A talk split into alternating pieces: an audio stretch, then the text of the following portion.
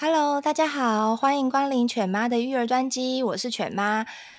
你想要让孩子自律吗？你知道自律比智商还要更能预测一个人未来的学业表现、职业成就，甚至是健康的情况吗？而且啊，每个领域的杰出人物啊，都具备了高度自律的特质。但偏偏我有一个很爱拖拉的儿子。最妙的是，我每次跟朋友抱怨的时候啊，大家都说我们的情况也都差不多啊。但我有位朋友啊，他的三位宝贝都是儿子，却还可以永远保持着很优雅的形象。她是我心目中的时间管理女神，所以我今天特地邀请她来跟大家分享。欢迎三宝妈爱丽丝 Iris，Hello，Hello，我是 Iris。要不要跟大家再简短的，就是介介绍一下你自己？嗯，其实我就是我们家三个就是男生嘛，然后目前是哥哥是大概九岁多，三年级，然后快快要十岁，才九岁半吧。然后二哥是六岁，今年要上小一了，就是九月的时候上小一。那弟弟的话是中班，然后今年要大班，就是五岁。这样子哇哇，所以是学龄前，然后准备进进入低年级跟中年级，对不对？对对对对，哇，真的真的，所以今天我请你来分享，真的是太就是我觉得应就是有挖到宝的感觉，因为我觉得我对自律这一块，其实我一直常常都会觉得有点嗯。不知所措，所以呢，我其实就是有查了非常多的资料，就在想说，到底自律要怎么样培养？嗯、像我有查到说，像在自律，它其实是有一个演化史的阶段。他在婴幼儿时期啊，他在大概零岁到三岁的时候啊，其实他是无律的这个阶段。所以啊，小孩子你根本不用要求他要什么自律，他大概在两岁左右啊，他只要会能够戒掉尿布啊，训练大小便，其实他就是一种自律了。而且其实最好要顺其他的自然发展，每个小孩不一样。像我的儿子啊，他那时候好像是大概快四岁才有办法顺利的戒掉尿布，所以每个小孩真的发展真的是不太一样。那像在到了学前。就是大概三到十岁，学前到小孩子中低年级左右，他是处于一个他律的阶段。那三到六岁的小孩子啊，他还是处于这个很自我中心的阶段。这个时候呢，其实是要透过奖赏来建立好的生活习惯，是最有效的方式。那我很想请教一下 Iris，你这个时候你是怎么样在这个阶段，你有怎么样去？让你的小孩子慢慢的越来越自，呃，算是他律这样子。那因为那个我们家三个的话，他是年纪是大概最大的是相相差四岁，就跟小的。那那天生来说，就我们家那个小的比较是没有办法那么快自律。那最快自律的其实是第二个，就是二哥。哦那他是从蛮小的时候就开始会会问说，嗯、呃，我们现在下一件事要做什么这样子？那他是比较个性上是比较近一点，然后比较比较会自我要求的。那那哥哥他比较乐天派的那一种，所以所以哥哥的话，他也是要透过就是不断的训练。那一开始我们训练的时候，我们就是小。小的时候呢，就是会先跟他讲一件事情，就是说现在是什么时间，然后我们大概过五分钟、十分钟要去做什么。那但小的小朋友他大概不知道说十分钟、五分钟是多久，所以我那时候就先让他看那个时时钟，然后看那个长针，说呃，因为嘛，我那时候在用电脑，然后他就是问我说我什么时候可以陪我去哪里。陪我玩还是陪我去哪边？那我就跟他说，嗯、呃，那你看一下那个时钟，那个长针，那个长针如果指到二的时候，就是过五分钟，那我就会来帮你，我就要来陪你。几岁的时候啊？大概三到三岁多。三哦，他那时候就看得懂数字的耶，很棒。就是他会跟我就会跟他讲说，那个图形是二还是一？哦，大家只会一二三这样。所以大概从五分钟开始 哦，是这样子哦，五分钟，五分钟开始，然后五分钟的时候，他就看到那个长针到二的时候，我就会马上起来，然后去陪他，然后他就会知道说那个大概是五分钟，嗯、然后对，然后我们就就慢慢这样子，就是我觉得男生他没办法一次接收到像女生一样，他可以一次接收。三到四件事情同时去做，哦，对，真的，他指令要单一、很清楚、明了，对不对？对对对，男生的就是脑跟女生的脑不不太一样，因为妈妈可能可以处理很多事情，或者是很多小女生很棒，她可以一写字，然后可以画画，可以又可以听到妈妈讲话。但是他们如果专注一件事情的时候，他们就好像听不到别人讲什么。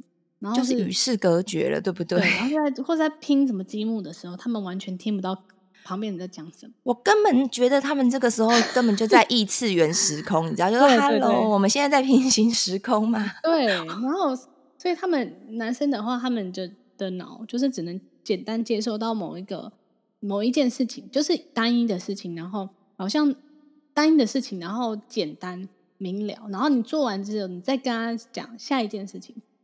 这样会比较好。如果你是同时间又在念他，然后同时间又要叫他做什么事情，他就会很混乱，对，不知所措哈。对，那这样你有透过就是奖励啊，还是什么去？有，那时候我就引诱他达成，就是有比如说一些生活规范什么的嘛。这个时候他就是要回归到，就是你要知道说这个小孩他喜欢什么。比如说有些小孩他喜欢玩，那他、嗯、然后有些是喜欢吃嘛。那那所以那个像我那个最小的，就是喜欢吃，然后第二个也是喜欢吃甜食，哦、然后哥哥跟弟弟也是比较偏会玩呐、啊，比较偏爱玩，所以他如果完成了，呃，可能妈妈跟他说两件事情，比如说你你先把这个这个积木拼完，然后或者是说这个点读的书，你把它点完一次，然后我们就可以去，我们就可以去到楼下玩。然后这就是一开始的奖励是这样，就简单的。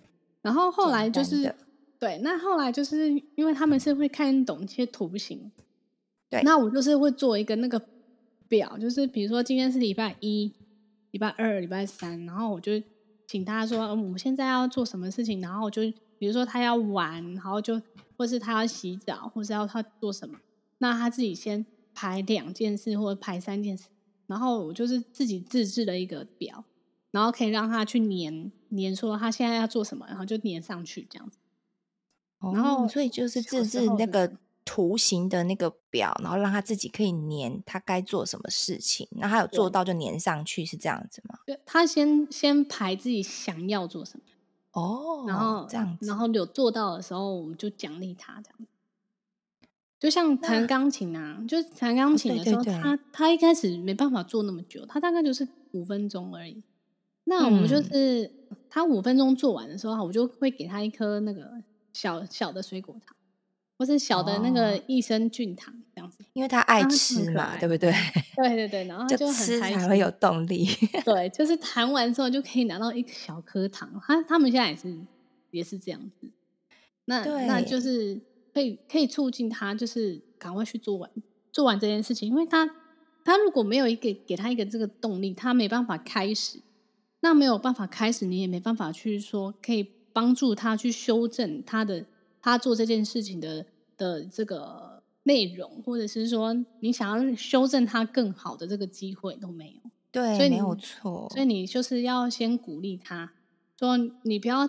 讲说啊，你为什么才谈五分钟？或是说，嗯、呃，就是你要在他这五分钟，他有达到这个这个，呃，你你要求他的事情的时候，你就在里面去去找到一些啊，嗯、呃，就是称赞他的点，去去称赞他，去放大他的优点，对不对？对，即便他就是其实没有他的，其实没有，没错，真的就是就是就是真的。没有那么好，我们也是要把它讲成，就是讲的活灵活现，好像就是把把他让他就是要很自我膨胀到觉得说他就是真的很表现的真的是很努力了这样子，啊、对不对？对，就像有有时候会想要请他们做家事啊，那以前都会说，就以前都会念他说你自己住家里，然后你都不做什么什么，其实他真的很容易会这样想哎、欸，他们都他们都其实都没在提。然后他其实隔一天哦，小时候的时候，隔一天你问他说：“嗯、你知道妈妈昨天为什么生气吗？”然后他就说：“不不记得了。”所以是白气了，对不对？其实他他根本不记得你生气什么，但是他不知道你生气什么内容，但是他只知道你很生气，但是他不知道你在生气什么，就隔一根本根本就没有学到啊，对不对？对，他其实根本就没学到。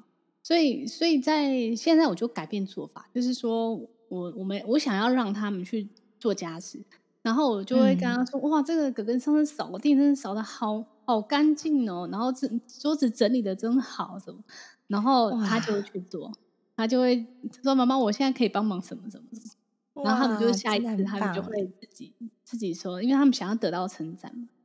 那那就是。还有就是吃饭的时候，他可能我们就去外面吃东西，然后吃那个自助餐，然后他后面就是有那个甜点嘛，然后你就会说哦，哥哥，上次你帮我用的那个冰淇淋很好吃哎，然后他就会去弄，然后他就会说哦，妈妈，我上次我帮你用了三个口味，对，就是你呃，变成说男生是嘴巴甜，男生就自动就就去帮你做任何事情，对，对不对？对对对那其实，在这个过程当中，他们也是会有不不想要的时候，很很长就是会那怎么办？吵架嘛。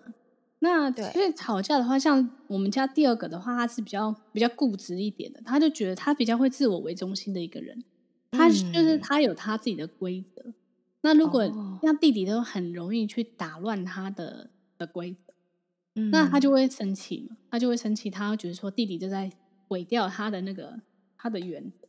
所以他就会，他就会可能说偷弄弟弟啊，或什么。那我就会跟他说，因为他其实，如果你当下跟他讲，他其实他会完全都不讲话，然后，然后跟不不会道歉。那所以我会一开始，哦、我会先把哥跟弟弟支开，然后我会私下跟他讲，然后我会先跟他说，我知道你很生气，然后因为弟弟弟弟弄你弄到你的东西，弄到你的玩具，还是躺了你的床。你不高兴，对，对不对？然后我就先先同理他，然后我就觉得说他就是让让他有一个这个同理心，然后呢后面才讲说，但是呢，但是呢，你因为你你推了弟弟的时候，他他会受伤，然后他会怎么样？然后他如果是你的话，然后你你如果弟哥哥推你，然后你你这样会有什么什么感觉？这样，那他会自己自己其实心里知道，但是。他不会当下就说，然后他要跟弟弟道歉，他可能会过了半小时、一小时多的时候，他才会跟我说，他想要去跟弟弟说对不起。所以他这样还是很棒哎，对呀、啊，就是他他，因为他摩羯座，所以他就是比较硬，对不对？对，比较硬。然后他一开始就是不会先道歉，他一定会先自己先消化好他的情绪之后。然后你才你他才会去就是做对的，就是对的这个决定，就是说他要去道歉什么。所以在在当下的时候，我还是会就是因为顾及小孩的面子嘛，不能在他弟弟或是哥哥面前说对啊，你等等等等。然后我觉得他就是会更不敢讲话，因为他已经是很害羞的小孩了，所以就是要先私下跟他讲，然后同理之后呢，然后再去给他建议的。的就是给他建议说，如果你跟他道歉，那弟弟弟弟下次会再跟你玩，或者说弟弟会觉得心情好一点。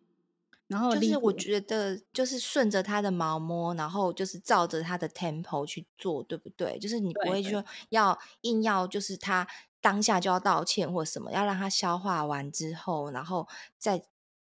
让他 follow 他自己的心，然后就觉得嗯好，我现在已经准备好，我可以去道歉了，然后再去道歉这样。对，对，那像那那像在那个我们的小孩啊，现在也即将就是要、嗯、我的我们家是妹妹准备要上小学嘛，你们家二哥呃二哥也是要上小学嘛，对，对不对？对。那像我觉得其实有非常多的妈妈们啊，也是非常在。关注就是说，当小孩子上小学之后，嗯、我们要怎么样建立他的小学的生活习惯？因为他开始有功课要复习，他有考试要考了，嗯、所以我觉得其实大家就算是没有开始在建立自律的妈妈们，开始也会正视 这个问题了。嗯、因为大家也希望说，小孩子就可以回到家就可以乖乖的写功课，然后乖乖的复习功课。可是当然这是。不太可能的事情，你要不要跟大家分享一下？就是在你老大这样子这样子一路带上来，嗯、你是怎么样建立他们在小学的这个这个学习的习惯呢？那因为刚有说小时候看不懂字嘛，所以就用图图像，然后去让他去先排那个排那个，就是比如说今天是礼拜一，他就会排在礼拜一的那个那个那一条列表里面。对。那现在就是会在周末的时候呢，我就会刚刚跟他们坐下来，就是说，比如说跟哥哥坐下来，然后讨论说，哎，那个我们下礼拜要要做哪些事情？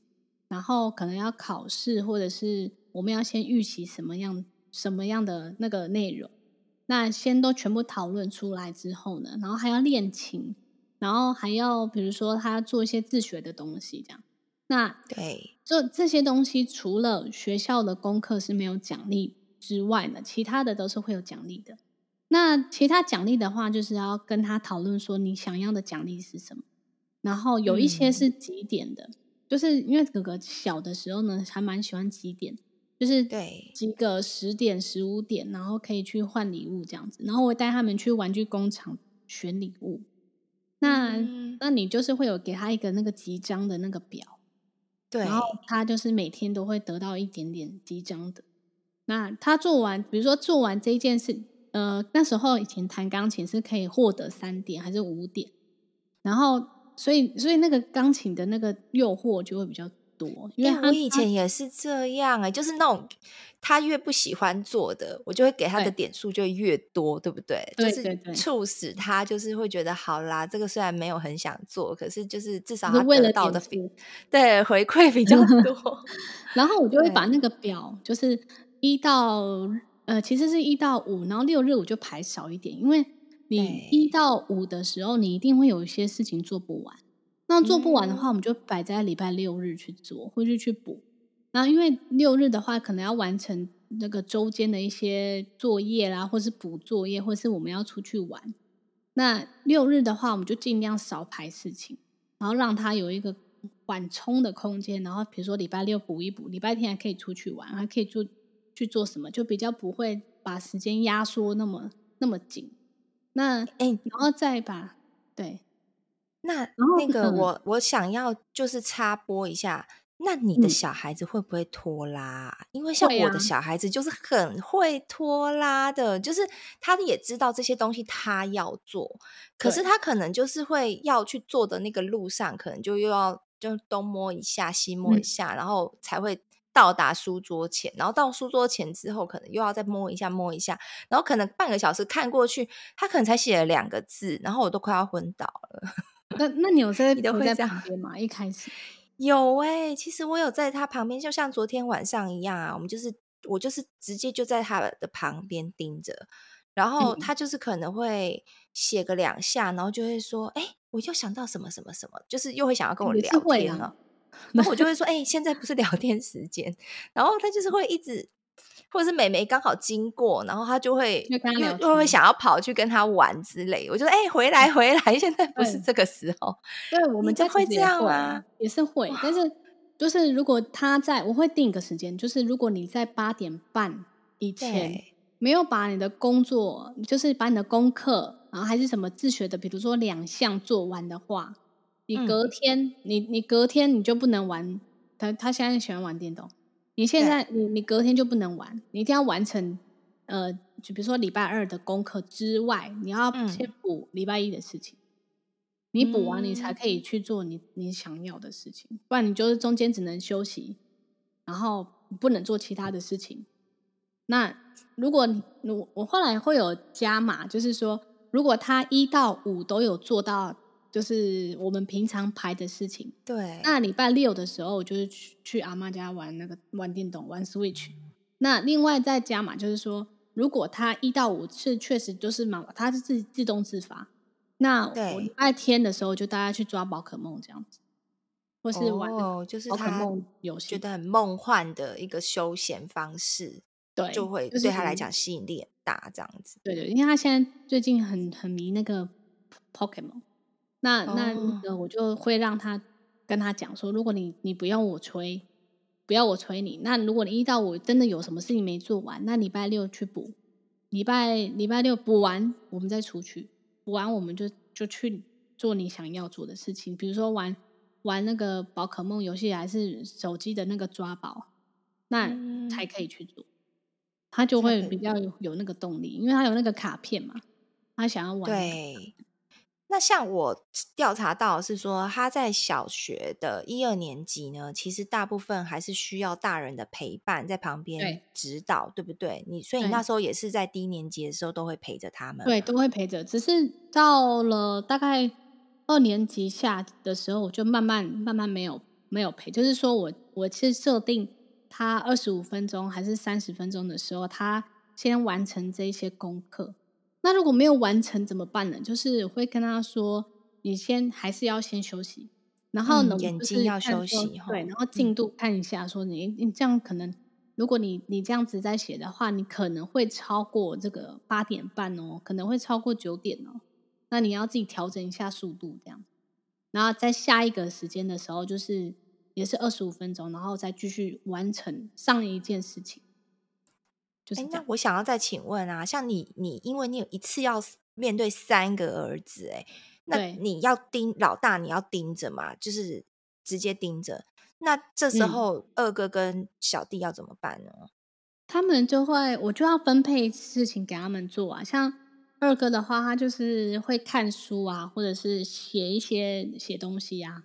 随便写写什么故事什么的，他也有他的计划表，对不对？对，他有他的计划，然后他的旁边就是做弟弟，那弟弟就是可能点书啊，或者是或者是那个呃点书嘛，点书是最主要的，因为他如果是哥呃弟哥哥在旁边，就二哥在旁边陪，那他因为他会当我的小老师，那他如果弟弟不懂的话，那我就会问说那个要问那个那个哥哥小老师这样。哦，对对对对，他一个那个我也会这样头衔做。对对对对对，嗯、我也是。像现在就是妹妹啊，她写数学嘛，她不会，我就说你去问哥哥，叫哥哥教你。因为其实我觉得让小孩子学习当老师，就是他吸收跟他有办法讲出来，其实这是两回事哎、欸。所以其实能够有教导人的能力啊，其实这也是需要去训练跟培养的，然后让他们也会有成就感。对。那因为一开始的话，因为弟弟因为不会听他的话，到现在只是 在听啊，所以他就会能够体会说，为什么妈妈一在叫他们的时候，后来会就是情绪崩溃这件事情，因为他自己会觉得很烦，就是教他，然后怕弟弟不听，然后不听的时候，然后你又很想要让他学会的时候，那那种心情。所以、欸、好险，你二哥真的很稳定呢。要不然，假如是比较不稳定，就说哎、欸，好你不听哦，那这样就不要听啊，就算了、啊。或者是说，哎、欸，那我就跟你一起玩起来了。好像会这样子，啊、就是后来我就是跟他讲说，嗯、呃，你你把弟弟就是这一面把他教，就是盯着他念会了，然后或者是你念给他听，然后念会了，然后就是比如说共读的时候，然后我刚好要帮哥哥考试，然后他们两个没事做，那他们就是会去。他就念念书给他弟弟听，然后我跟他讲说：“你念书给他听，嗯、那我会给他奖励，比如说我会呃周末的时候，他可以多玩一些时间这样。嗯，对，然后让奖励他，对，很棒，奖励他，或者是说他教弟弟，然后我就马上会给他五个点这样，五个点就是一个点就代表一块钱，一块钱。哦。”所以他积到这个点买玩具，对不对？对对对对，就是等于是他那个很少的家教费这样。哦，很棒哎！那像到小学三四年级啊，是不是就是要变成就是慢慢放手的部分越来越多？你要不要跟大家分享一下？对，那分那个就是我想分享的是，如果你哥哥已经在二二年级，然后到中年级，那其实他自己排事情还是有时候会做不完。那做不完的时候，我们睡前就会检讨说：“哎，那个我们我们今天八点半前没有做完的那个原因是什么？可能是可能题目太难，还是说因为什么事情耽搁了，还是你什么什么东西卡住了？然后你自己不熟的。那然后你要先称赞他说你今天还是完成功课很棒，什么什么，先称赞他，然后后面的时候说呃可是什么，或是但是。”对，然后三明治问话法，对。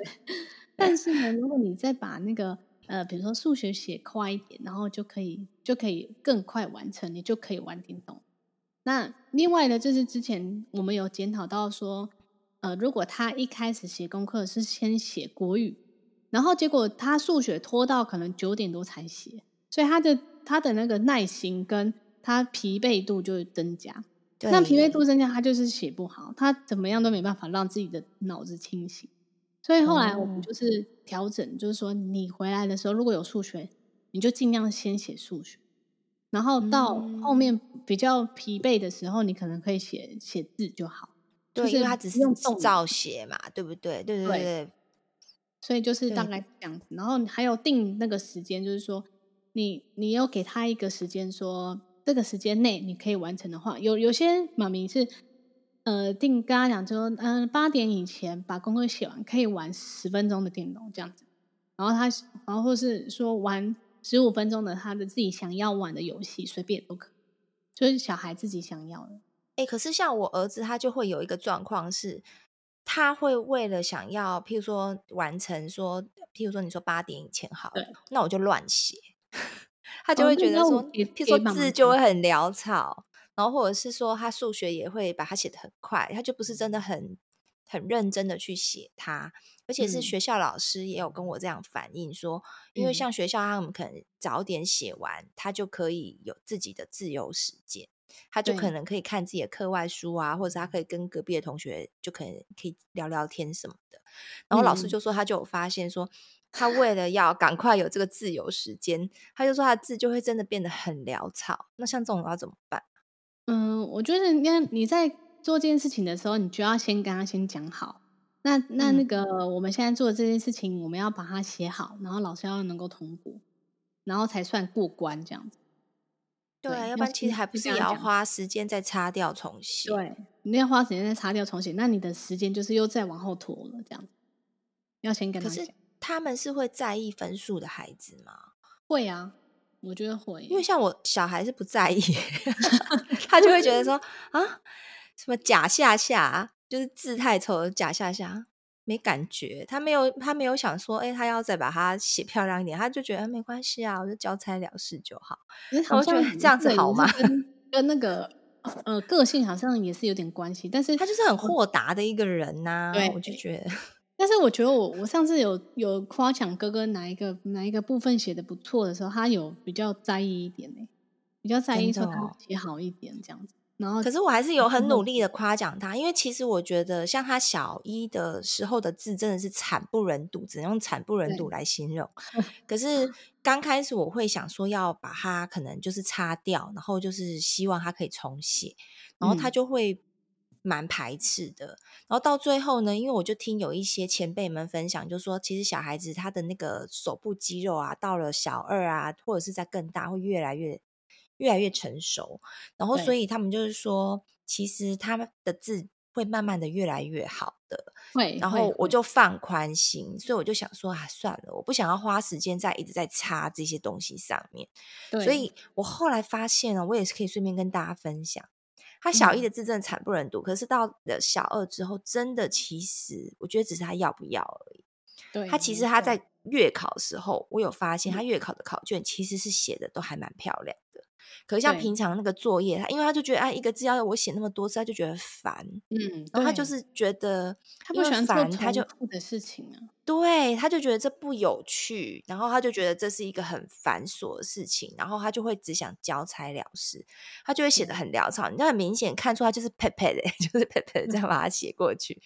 然后分数差他也不在意，他就觉得说反正我就是就是就就是就是一个敷衍的态度，然后。可是我就觉得，哎，就是能怎么办呢？也只能这样，也只能接受。就是我就会跟他讲说，是你做这件事情的目的是什么？就是也不是会一直都跟他讲说，那个要把学校功课写完呐、啊，要做什么做什么。但是我觉得在完成这件事情的背后呢，我会跟他讲说，就是我觉得那个很多家长可能有时候称赞的时候，就是会比较敷衍一点。其实我觉得小孩。他自己也会有感觉，就是妈妈只是在敷衍我。嗯。那我觉得就是要发自内心，就是鼓励赞美。然后也要容许他就是犯一些错啊什么，因为不可能有人是完美，所以就是导出他的那个优点，就是他可能有，比如说在这么潦草的字中间，还是会有一些比较好一点。有，我就后来就会特别的，譬如说他月考字或者是某些字，真的，我真的我也是发自内心觉得他写很漂亮，我就会夸奖他说：“哎，你这个字其实写的真的很漂亮，哎，你真的是越来越进步了。”这样对对，然后然后男生很怕念，就是如果你要念他，就是讲一次就。哦、他他就会真的，他后来就会说：“啊，妈妈，你不要再讲了。有时候”好险，我儿子还没跟我讲过这种 话哎、欸，那代表我应该算念的没有很很勤奋。对对 对，你没有念的很勤奋，还 OK 啊。但是就是找到他的优点之后呢，就是会再更协助他说：“哎，那我们在比如说他做一件事情的时候，是他五分钟可以完成，但我可能就是会鼓励他说，再挑战第二关这样子，然后就是可能再多个。嗯”可能三四分钟，然后可能到十分钟，就是一直鼓励他，一直突破，循序渐进。现在的对、嗯、对，慢慢的突破。那你可能下一周就是以周为单位一个目标，那下一周的话，你就会比前面那一周还要做更多的事情，只是他就是慢慢慢慢的加哦。这样对，像我觉得每一个小孩子，其实他真的想要的点真的不一样。像不瞒你说，我曾经试过，就是那种圣诞节的时候，就是用那个什么戳戳乐，因为这个是妹妹想要的，我就想说，那我就顺便帮哥哥买。嗯、然后我还是买那种很好的戳戳乐哦，是那种那种迪士尼的，就是那种 Cars 的，就那种每一个都是一个小玩具哦。你知道吗？他大概只戳到三天四天就。没有了，他就再也没有搓过，因为他一直完成不了。那美美就会，因为这是可能这就是他想要的嘛，因为他许愿要搓搓乐嘛，然后所以他就会真的很每天很认真的把每一件事情都做完，然后他就很快的就 把整盒全部搓光光，然后他就说：“那这样子怎么办？我说戳乐都搓完，我说那不然你去搓哥哥的好了，反正哥哥的已经隔了三四个月还搓不完。”那我就觉得真的。哥哥他会心痛，可是我觉得这感觉起来好像不是他真正要，所以我其实也有一直在跟他讨论说，那什么东西才是你想要的奖赏？结果你知道很妙诶、欸，他最后他最后我们最近实行成功的是，我们家有一个那个世界地图是拼图的，是有磁性的。他说那要帮我就把这个，他说我自己。他就他就有一天自己跟我说：“妈咪，我跟你讲哦，我想到一个好玩的游戏，嗯、就是我把这些世界拼图啊，全部把它放在一个袋子里，只要我有完成一样东西啊，我就可以去抽它，就可以抽一片拼图。那当我把某一个国家拼完的时候啊，嗯、我就可以得到一个奖赏。你觉得这样好不好？”我当然说好啊，当然好啊，因为这是他自己 想出来，这是他真心他想要的。然后，嗯、所以我后来就有发现，他就有比较有比较有动力去完成他每天应该要做的事项。这样，对，那那这样的话，我们就是都有做到一件事情，就是及时化解，就是小孩的烦恼。所以有时候我觉得，可能家长会忽略这件事情，就是说要怎么样及时化解，就是他可能会发出一些就是要求救的。求救说：“哎，怎么办的一个一个状态讯号？嗯，对，那那可能每个小孩表达的方式不一样，像可能可能老三就是会大闹大吵，或是或是他他他就是比较比较无法控制的。对，那二哥就是会生闷气那一种哦，他就会觉得你应该要知道他在想什么的那一种的。哦天哪，就是比较玻璃心，猜，嗯、对，然后没有没有，哥哥是比较玻璃心那一种。”对，那那弟弟就是会吵会闹那种的，对。然后然后二哥就是会闷住不讲的，然后后面爆发那种。所以就是这三个的话，就是要及时去看到他们呃发出的讯号是是要解决的的方式，还是说他们有什么烦恼？就是说，比如说这个他是因为在这边闹，是因为他他其实像那个老三早上，他就早上就在那边哭闹。他闹的不想去学校，原因是因为他不想吃水果，因为他很讨厌吃水果。学校的水果是不是？对，嗯，所以他后面才讲说他他不想要吃水果，可是他前面在闹说他不想去学校，然后哥哥就会说、嗯、你去学校反正也是在玩啊，又没干嘛。对、啊，哦对，然后他就说开心，我就不想去啊，怎么怎么，然后就这边哭闹，然后其实他的目后面目的是他不想吃水果，嗯，所以就是要。其实很多小孩的那个那个，就是他的烦恼，或者是说他他哭闹，还是说他闹的点是什么？他他背后的是想要传达什么什么样的那个讯息？要去了解他背后的讯息啦，对，不对？对对对，不要忽略就是小孩这种负面的那种情绪，因为有时候，呃，像我我们家二哥，就是他，如果你没有处理好他的情绪的话，他没办法做下一件事情，他也没办法专心。这么严重哦？对，然后他就是一定要你现在马上要处理他的那个事情。不然他就会，他就会在那边跟你盯个几个小时，他还是在那边生气的那一，就从小就是这样。他从小是可以跟你生气好几个小时，他隔一天他也在生气，说因为你昨天怎么样怎么样，然后你都没有处理，妈妈你都没有处理，就是我昨天因为什么什么事情，因为他他记事情记得很清楚。然后他是天蝎座的嘛？不对，他是摩羯耶。对，然后他就会记得说谁对他怎样，然后没有妈妈没有处理，然后、哦、然后谁要道歉，谁不要道歉，然后妈妈没有处理，然后为什么为什么没有处理？那所以他就会真的要把它处理好，要不然你后面事情就会越来越大条，对不对？对，没错。所以就 是二哥就是比较。情绪其实他学习什么都没什么问题，就是重点就是在他的那个就是情绪部分有很大的问题。然后他现在是目前就是慢慢越来越好，但是这个路程是已经过了五年，嗯、就最近才比较好一点。才有比较好，所以也是要有妈妈在旁边耐心的陪伴，对不对？就是知道说他的教养方式其实是他的点在哪里啦，对不对？他的点就是要知道他的点之后，然后就是尽量去引导跟避免他这样子。对。那像到了小学高年级呀、啊，跟青春期之后啊，其实我查到资料，其实应该就要慢慢的能够让他们走到自律的阶段了，因为其实要。我觉得我们两个人想的其实应该都是一样的。当小孩子能够自律之后，就像我最开头讲的，他不管是在现在，他可能在就学的时候，他的学业表现，因为他自律，所以他可以每天知道他今每天他应该要，比如说看什么书、读什么书，或者是甚至他休闲的规划，他的时间就可以有比较好的善用，对不对？对。然后像到了将来，他讲他工作的时候，像很多人他的工作，他一天也有非常多的清单要做啊，那他可能就会有办法有效率的去做好他每天应该要做的清单。